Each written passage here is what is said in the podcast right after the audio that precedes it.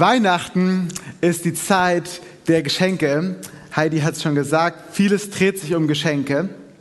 Doch gleichzeitig, glaube ich, wünschen wir uns alle, dass es in Weihnachten nicht nur um oberflächliche Geschenke geht. Ja, also wir wünschen uns Dinge und wir schenken Dinge und das ist auch großartig und es ist ein Segen, jemand eine Freude zu machen. Aber ich wünsche mir für Weihnachten irgendwie noch ein bisschen mehr. Ich wünsche mir, dass Weihnachtszeit eine Zeit ist, wo auch Dinge in meinem Herzen geschehen, wo Dinge in mir geschehen, die tiefer gehen als nur eine kurzweilende Freude darüber, ein Geschenk zu bekommen. Ich wünsche mir, dass Gott in meinem Herzen Dinge heil macht, Dinge zum Guten verändert. Und deswegen sprechen wir ja in dieser Weihnachtszeit über das größte Geschenk, was Gott uns macht, über seine Gnade. Wir sprechen darüber, was diese Gnade für ein unglaubliches Geschenk ist und wie sie uns segnet. Und dazu schauen wir in einen Bibeltext im Titusbrief, Kapitel 2, ab Vers 11 und wollen einfach schauen, was hat Gott eigentlich in dieser Weihnachtszeit uns zu sagen? Was hat Gott uns zu sagen, das tiefer geht als nur Geschenke und Kerzen anzünden? Was hat Gott uns zu sagen für unser Herz? Nahrung für unsere Seele. Und da möchte ich mit euch reinschauen und erwarten, dass Gott dadurch euch segnet und zu euch, zu uns spricht. Titus 2, ähm, Vers 11 bis 14, wie gesagt. Denn Gottes Gnade ist sichtbar geworden, mit der er alle Menschen retten will. Sie bringt uns dazu, dass wir uns von aller Gottlosigkeit und allen selbstsüchtigen Wünschen trennen, stattdessen besonnen und rechtschaffen hier auf dieser Welt leben, so wie es Gott gefällt. Denn wir warten darauf, dass sich unsere wunderbare Hoffnung erfüllt, dass unser großer Gott und Retter, Jesus Christus, in seiner ganzen Herrlichkeit erscheinen wird. Er hat sein Leben für uns gegeben und uns von aller Schuld befreit. So sind wir sein Volk geworden, das ihm allein gehört. Wir sind rein von Sünde und bereit, von ganzem Herzen Gutes zu tun. Das steht hier und darüber hat Matthias auch letzte Woche schon gesprochen. Ja, er hat vor allen Dingen über diesen ersten Vers gesprochen, denn Gottes Gnade ist sichtbar geworden, mit der er, also Gott, alle Menschen retten will. Und ich möchte diese Predigt jetzt nicht wiederholen, aber ich möchte trotzdem noch mal ein paar Gedanken über diesen Vers mit euch teilen. Denn dieser Vers ist die Grundlage für das, was danach kommt und worüber ich dann auch noch ein bisschen mehr sprechen möchte. Und dieser Vers beschreibt Gottes Gnade. Gnade ist ja ein sehr altes Wort. Ich weiß nicht, was du damit verbindest, wenn du Gnade hörst. Denkst du vielleicht, oh, Predigt über Gnade, kenne ich doch schon seit vielen Jahren. Vielleicht denkst du, hä, Gnade, keine Ahnung, was das ist. Vielleicht denkst du, Gnade, ey, total abgefahren, mega nice. Ich weiß nicht, was du mit Gnade assoziierst. Langeweile, Spannung oder Unverständnis. Aber Gnade ist etwas Großartiges und ich habe euch ein kleines Video mitgebracht um nochmal einen kleinen Impuls zu setzen, was Gnade eigentlich ist, bevor ich dann darüber sprechen kann, was sie denn bewirken möchte. Das Video ist aus der Online-Kinderkirche heute gesendet und ja, lasst uns kurz mal reinschauen in das Theaterstück. Oh, mein neues Handy, es ist so schön. Marie, fang! Oh, hey Julia, pass auf. Guck mal, ich habe doch hier mein neues Handy. Das ist ja richtig cool. Ja, und du musst dir mal die Spiele anschauen. Schau mal hier, da muss man so links, rechts und dann ganz schnell und dann kann man so Sachen, so Charaktere oh, ich sammeln. auch gern so ein cooles Handy. Ich habe gar kein Handy. Dürfte ich einmal damit spielen? Ja, weißt du, also es ist wirklich ganz neu und eigentlich bekomme ich es auch erst zu Weihnachten. Ich darf es nur jetzt schon benutzen und. Nur mal ganz kurz, einmal kurz in der Hand halten. Ein Spiel, dieses Spiel, was du mir gerade gezeigt hast. Ja, da kann doch nichts passieren. Aber du musst wirklich vorsichtig sein, okay? Na gut. Richtig cool. Wow. Und recht schnell. Ja, ja. Nein, Julia. Oh nein, Marie. Und? Es ist kaputt. Hier hast du dein blödes Handy. Oh nein, es ist komplett zersplittert. Geht es überhaupt noch an? Nein, es geht nicht mehr an. Och, wie soll ich das denn nur meinen Eltern erklären?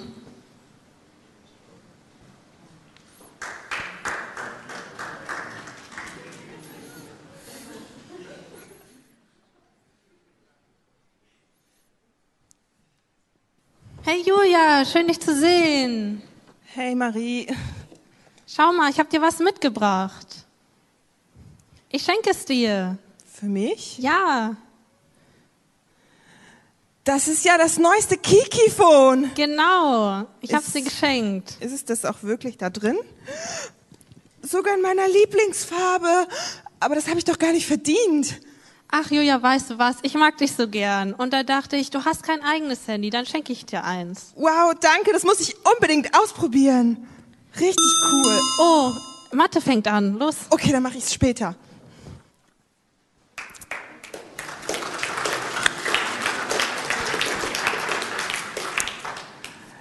Das ist ja total gestellt. Sowas gibt's ja gar nicht, denkst du vielleicht. Oder ist das nicht ein bisschen übertrieben, so großzügig zu sein, so jemandem was zu schenken?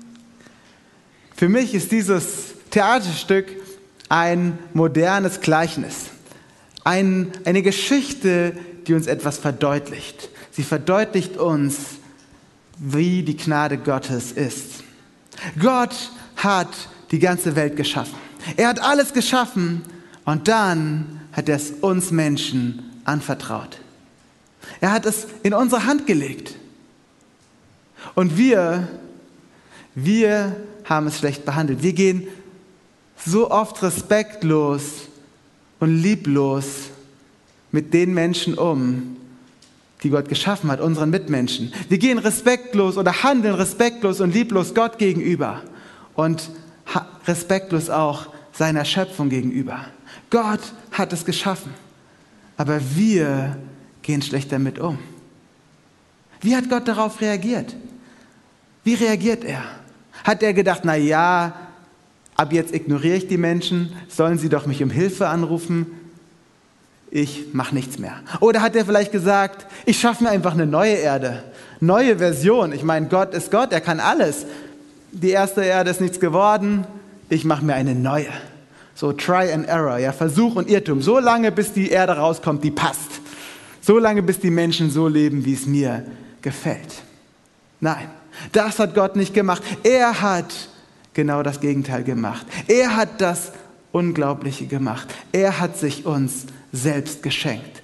Er ist in Jesus Christus als deines hilfloses Baby auf diese Welt gekommen, um uns zu zeigen, wie sehr er uns liebt. Er ist für unsere Schuld gestorben, damit wir neues Leben haben können. Er hat die Konsequenzen für unsere Lieblosigkeit, für unsere Respektlosigkeit, für unser Versagen auf sich genommen, damit wir etwas Neues, Großartiges geschenkt bekommen. Das ist Gnade. Und das ist die Grundlage dessen, worüber ich jetzt sprechen möchte. Und die Gnade, wenn wir davon hören, ich denke, dann lässt sie uns nicht kalt. Dann ist sie uns nicht egal. Dann möchte sie etwas in unserem Herzen bewirken. So ein unverdientes Geschenk. So unglaublich, dass man es schwer beschreiben kann. Doch dieses Geschenk, diese Gnade, sie möchte etwas in dir bewirken. Sie möchte etwas in mir bewirken. Und sie fordert eine Reaktion. Gott handelt in Gnade, doch diese unglaubliche Gnade fordert eine Reaktion von uns.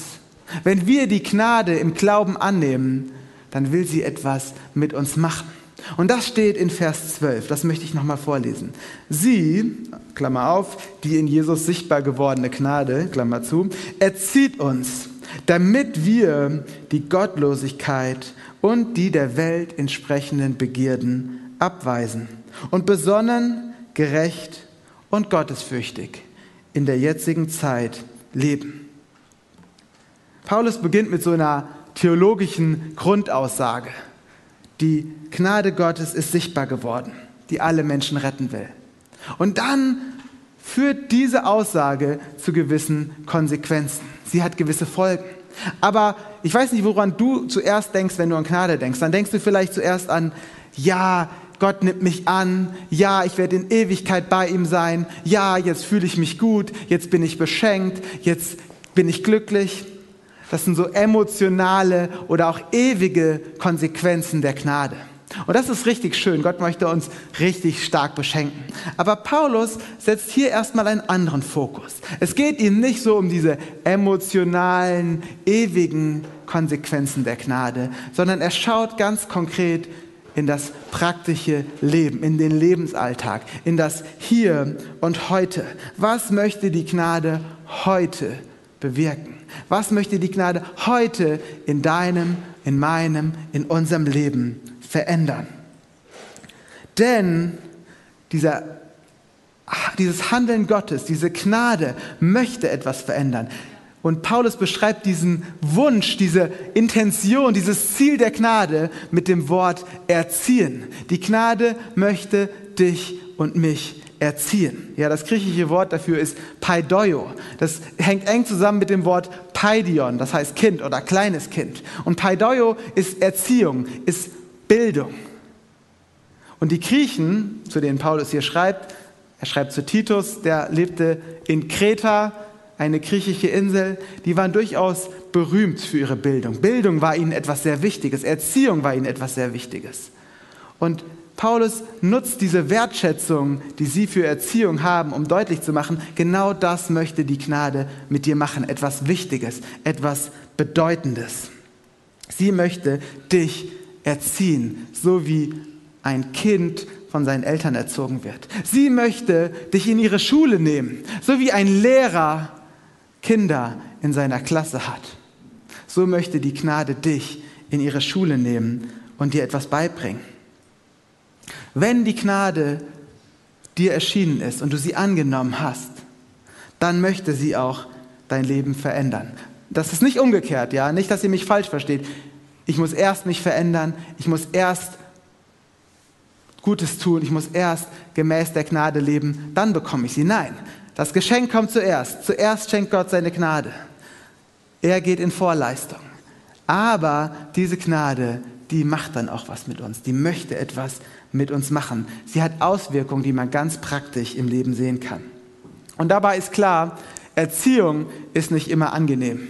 Ja, ich bin selbst ein Täter der Erziehung, also Vater könnte man das auch nennen. Und meine Aufgabe ist es, meine Kinder zu erziehen. Und manchmal habe ich keine Lust drauf. Manchmal würde ich sie einfach sich selbst überlassen. Lass sie doch alle ihre Probleme selber klären. Weil streng sein macht nicht unbedingt Spaß. Konsequenzen aufzeigen, negative Konsequenzen aufzeigen von Handeln macht mir nicht so viel Spaß. Aber ich weiß, es muss sein. Es muss sein, damit die Kinder lernen. Und so sind wir vor der Gnade alle wie lernende Kinder. Wir müssen bereit sein zu lernen. Manche Übersetzer übersetzen dieses Wort erziehen hier auch mit züchtigen, weil ein Aspekt des Erziehens ist auch Strafe. Aber ich bin überzeugt, eigentlich geht es hier um etwas mehr als nur züchtigen. Es geht nämlich nicht darum, dass wir nur äußerlich anfangen, irgendwelche Regeln zu halten. Es geht nicht darum, dass die Gnade uns erzieht, dass wir schöne, brave, von außen gesehen Bürger sind oder Bürger des Himmelreichs sind, sondern es geht darum, dass in unseren Herzen was geschieht, dass wir uns innerlich weiterentwickeln, dass wir innerlich vorankommen und lernen, dass Gott unser Herz, unser Fühlen, unser Denken, unser Wollen prägen möchte und verändern möchte, dass wir uns weiterentwickeln. Doch was genau möchte denn die Gnade mit uns machen? Wozu möchte sie uns erziehen? Das sind zwei verschiedene Kategorien. Das sind einmal die Dinge, wo sie uns erziehen möchte, Dinge, die wir jetzt nicht mehr machen sollen, wenn wir uns erziehen lassen. Und dann auf der anderen Seite, da sind die Dinge, die wir jetzt erst recht tun sollen die wir tun sollen, wozu uns die Gnade bringen möchte. Fangen wir mal mit den Dingen an, die wir nicht mehr tun sollen. Da steht, die Gnade erzieht uns, damit wir die Gottlosigkeit und die der Welt entsprechenden Begierden abweisen. Gottlosigkeit und der Welt entsprechende Begierden abweisen. Die Griechen waren ja bekannt dafür, dass sie viele Götter hatten. Da war nicht einer, sondern viele. Und die Insel Kreta war nochmal im Besonderen dafür bekannt, dass es in verschiedenen Regionen der Insel verschiedene Götterkulte gab, wo verschiedene Götter besonders angebetet wurden und ihnen gehuldigt wurde. Und manchmal kamen die dann alle zusammen, zum Beispiel in Kriegszeiten, und waren auf einmal alle eins. Und dabei sind so ihre verschiedenen Götterkulte auch ein bisschen verschmolzen. Daher kommt heute das Wort Synkretismus. Also Synkretismus ist, wenn verschiedene Glaubensrichtungen zusammenkommen und sich vermischen. Und das Kretismus, Kreta. Das kommt daher, weil in Kreta so lebendig nebeneinander viele verschiedene und auch durchaus vermischt Götterkulte vorgeherrscht haben. Und Gottlosigkeit auf Kreta bedeutete, ich huldige die Götter nicht, die in meiner Stadt zu huldigen sind. Also wenn ich in dieser Stadt lebe, dann gibt es gewisse Götter, die muss man huldigen, die muss man ehren. Und wenn ich das nicht tue, dann war man aus Sicht der Kreta, Kretarer, Kreter, genau so, gottlos. Das führte so weit, dass im Einzelfall sogar das drastische Strafen hatte. Ja, es gab den berühmten Philosophen Sokrates, der wurde wegen Gottlosigkeit hingerichtet, weil man sagte, seine philosophischen Schriften haben nicht den nötigen Respekt den Göttern gegenüber. Und nun schreibt Paulus diesen Menschen, ihr müsst die Gottlosigkeit, oder er schreibt es Titus, dass er es ihnen sagt, die Gottlosigkeit abweisen. Ist da nicht irgendwie ein Konflikt? Da ist ein Konflikt, denn für Paulus ist Gottlosigkeit etwas anderes. Gottlosigkeit für Paulus bedeutet, ich folge nicht dem einzig wahren Gott. Und das bedeutet nämlich genau das andere. Wenn ich, wenn ich dem einzig wahren Gott folge, muss ich allen anderen Göttern absagen. Dann darf ich nicht mehr sie ihnen huldigen, nicht mehr sie anbeten, nicht mehr sie ehren, sondern muss mich auf den einen einzigen fokussieren. Und das war etwas, was durchaus riskant war. Man hätte dafür bestraft werden können. Aber für Paulus war klar, die Gnade möchte dich erziehen. Alles, was in deinem Leben, was in meinem Leben die Rolle Gottes einnehmen möchte, was die Rolle Gottes als absolute Nummer eins gefährden kann und möchte, das musst du beiseite legen. Und das ist für uns heute wahrscheinlich nicht mehr irgendwie ein Götterkult an einen germanischen Gott, an Thor oder Odin, sondern eher die Verehrung oder das Streben nach Geld, nach Anerkennung, nach Liebe, nach Sexual Sex oder was auch immer. Diese Dinge sind Dinge, die in unserer heutigen Zeit bei dem Leben vieler Menschen so eine Rolle Gottes einnehmen, eine Ersatzreligion bilden. Und Paulus sagt, diese Dinge müssen wir beiseite rücken. Diese Dinge dürfen nicht die absolute Nummer eins Position Gottes in unserem Leben gefährden. Selbst wenn die Gesellschaft das kritisch findet, selbst wenn die Gesellschaft dagegen ist. Gott muss unsere Nummer eins sein. Und wir sollen ablegen die der Welt entsprechenden Begierden. Paulus beschreibt in seinen Briefen, Jakobus tut das auch, einen Zusammenhang oder eine, eine Kette, eine, eine Spur, in der wir Menschen uns befinden. In unserem Herzen sind, ja, aufgrund der Sünde, die Sünde, die ja als Macht über die Menschheit herrscht, sind da sündige Begierden, sind da Wünsche, selbstsüchtige Wünsche, die Gottes Willen widersprechen. Und diese Wünsche, wenn wir ihnen folgen, führen dazu, dass wir Dinge tun, die Gott nicht gefallen, dass wir sündigen. Und das führt dazu, dass wir sterben müssen und dass wir getrennt sind von Gott. Das ist eine Kette, eine Spur, die, der alle Menschen folgen. Da ist die Begierde, daraus wird die Sünde, daraus folgt der Tod und die Trennung von Gott. Doch Jesus Christus hat für dich und für mich, für uns alle diese Kette durchbrochen. Er hat am Tod, er hat am Kreuz den Tod und die Sünde besiegt. Doch jetzt ist es unsere Aufgabe, dafür zu sorgen, dass das, was Jesus getan hat, auch in unserem Leben praktische Realität wird. Denn auch als Christen sind wir nicht frei von sündigen Begierden. Ich zumindest nicht. Da ist Selbstsucht in meinem Herzen. Da ist der Wunsch in meinem Herzen, mich ein bisschen besser dastehen zu lassen, um Anerkennung zu heischen. Da ist der Wunsch in meinem Herzen, Dinge zu tun, die Gott nicht gut findet. Doch die Frage ist, was mache ich damit? Gebe ich diesen Wünschen, dieser Selbstsucht Raum oder weise ich sie ab? Sage ich nein, bis hierhin und nicht weiter. Paulus selbst sagt, ich bin noch nicht da angekommen, ich bin noch nicht am Ziel. Auch Paulus kannte Wünsche in seinem Herzen, die nicht dem Willen Gottes entsprechen. Aber wir dürfen lernen durch die Gnade, die uns dazu befähigt, die uns die Kraft gibt, aber die uns auch erzieht, Nein zu sagen zu diesen selbstsüchtigen Begierden, diesen der Welt entsprechenden Wünschen und uns ausrichten auf Gott, indem er unser Inneres verändert. Doch nun kommen wir zu der anderen Seite, ja. Gott möchte nicht nur, dass wir gewisse Dinge nicht tun, die Gnade erzieht uns nicht nur dazu, sondern auch, dass wir gewisse Dinge tun. Was sind das? Das steht, damit wir besonnen, gerecht und gottesfürchtig in der jetzigen Zeit leben. Was bedeutet besonnen sein? Besonnen sein bedeutet, das war für die Griechen ein sehr bekanntes Wort, dass man seine Handlungen an seinen Werten, an Prinzipien oder Idealen orientiert. Also ich handle nicht impulsiv, nicht aus dem Affekt heraus, weil ich gerade wütend bin, weil ich gerade schlecht drauf bin, sondern ich handle aufgrund eines Prinzips. Für die Griechen waren diese Prinzipien gewisse Naturgesetze, Vernunft, die sie aus der Natur abgeleitet haben. Für die Juden waren diese Prinzipien die Torah, das Alte Testament, die Gesetze Gottes. Das ist die Grundlage der Besonnenheit. Paulus gibt unserer Besonnenheit, unserem Handeln gemäß der Prinzipien eine neue Grundlage. Das ist die Gnade Gottes. Besonnen sein bedeutet also, dass ich mein Handeln an der Gnade Gottes ausrichte. Dass ich mich frage, passt das, was ich tue, zur Gnade Gottes? Macht es angesichts der Gnade Gottes Sinn, dass ich mich über die nervenden Angewohnheiten meiner Kollegen aufrege? Macht es angesichts der Gnade Gottes Sinn, dass ich hier mit dem Mittelfinger zeige, der mir die Vorfahrt genommen hat? Macht es angesichts der Gnade Gottes Sinn, dass ich bei der Steuererklärung betrüge, um ein paar hundert oder vielleicht auch ein paar tausend Euro mehr auf dem Konto zu haben?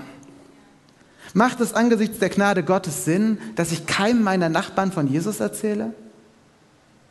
Macht es angesichts der Gnade Gottes Sinn, dass mir wichtiger ist, was Menschen von mir denken, als was Gott von mir denkt? Paulus fordert uns auf, besonnen zu sein. Das bedeutet, in unserem Handeln das Prinzip der Gnade als Grundlage zu nehmen und uns davon leiten zu lassen in unseren Entscheidungen. Paulus schreibt, dass die Gnade uns erzieht, gerecht zu leben. Gott hat uns, sofern wir die Gnade angenommen haben, bereits gerecht gesprochen. Das macht Paulus an anderer Stelle unmissverständlich klar. Wir glauben an das, was Jesus für uns getan hat und Gott schenkt uns dafür seine Gerechtigkeit. Er sagt, ihr seid gerecht und was er sagt, geschieht. Wenn er sagt, es wird Licht, es werde Licht, dann wird es auch Licht. Wenn er sagt, ihr seid gerecht, dann ist das auch so. Dann sind wir gerecht, dann dürfen wir in Beziehung mit Gott leben, dann dürfen wir die Ewigkeit bei ihm verbringen. Und trotzdem ist da eine Spannung. Eine Spannung, dass diese Gerechtigkeit Gottes, die er uns schenkt, noch nicht immer sichtbar ist in unserem Leben. Und dass die Gnade uns dazu erzieht, dass diese Gerechtigkeit Stück für Stück wächst in uns und sichtbarer wird in unserem Handeln, indem sie unser Herz verändert. Denn bei Gerechtigkeit, da geht es nicht darum, bei Gott, dass ich mich an die geltenden Gesetze halte, dann bin ich schon ein gerechter Mensch. Es geht darum, dass mein Herz verändert wird, dass ich gar nicht mehr das Schlechte tun will, sondern dass ich das Gute tun will. Dass es gar nicht anstrengend ist, mich an Gottes Regeln zu halten, sondern dass es eine Freude ist, weil es sowieso mein Wunsch ist, weil es mein innerster Wunsch ist, ist es nicht mehr schwer. Dann hat Gott mein Herz verändert. Dahin möchte Gott uns führen. Das bedeutet, er möchte uns gerecht machen. Die Gnade möchte uns dazu erziehen, gerecht zu leben. Dass wir seine Gerechtigkeit und seine Heiligkeit widerspiegeln. Ohne dass es anstrengend ist. Einfach weil er unser Herz verändert hat. Und zuletzt steht dort, die Gnade möchte uns erziehen, gottesfürchtig zu leben. Gottesfürchtig, das ist das Gegenteil von dem vorhin beschriebenen gottlos. Gottesfürchtig zu sein bedeutet nicht mein Wille, sondern dein Wille geschehe, wie Jesus im Vater unser sagt. Gottesfürchtig zu sein bedeutet, ich ordne mich dem Willen Gottes unter. Wir erwarten, dass Gott unser Herz verändert. Wir erwarten, dass es uns irgendwann gar nicht mehr schwer fällt, das Gute zu tun und das Schlechte zu lassen. Wir erwarten, dass wir dorthin erzogen werden von der Gnade. Aber solange wir nicht da sind, ordnen wir uns seinem Willen unter. Selbst wenn es uns noch nicht leicht fällt, sagen wir, wir tun es trotzdem, weil wir uns ihm unterordnen. Weil er uns seine Gnade geschenkt hat, lassen wir uns von seiner Gnade erziehen. Und dieser Erziehungsprozess, das sagt sogar die Verbform, das ist etwas, das geht nicht von heute auf morgen. Das ist ein Prozess, ein lebenslanges Lernen in der Schule der Gnade. Und in diesem lebenslangen Lernen kommen viele punktuelle einzelne Entscheidungen, wo wir uns entscheiden, besonnen zu sein, wo wir uns entscheiden, gerecht zu sein, wo wir uns entscheiden, gottesfürchtig zu sein und wo Gott uns durch seine Gnade dazu befähigt und dahin erzieht. Die Gnade ist erschienen. Die Gnade ist ein unverdientes Geschenk so wie dieses Handy in dem Video, ein total unverdientes Geschenk. Diese Gnade möchte dir und mir ein Lehrer sein. Und ich möchte dich jetzt fragen, bist du bereit, dich in die Schule der Gnade zu begeben? Bist du bereit, von der Gnade zu lernen und dich erziehen zu lassen, auch wenn es manchmal schwer ist, auch wenn es manchmal wehtut?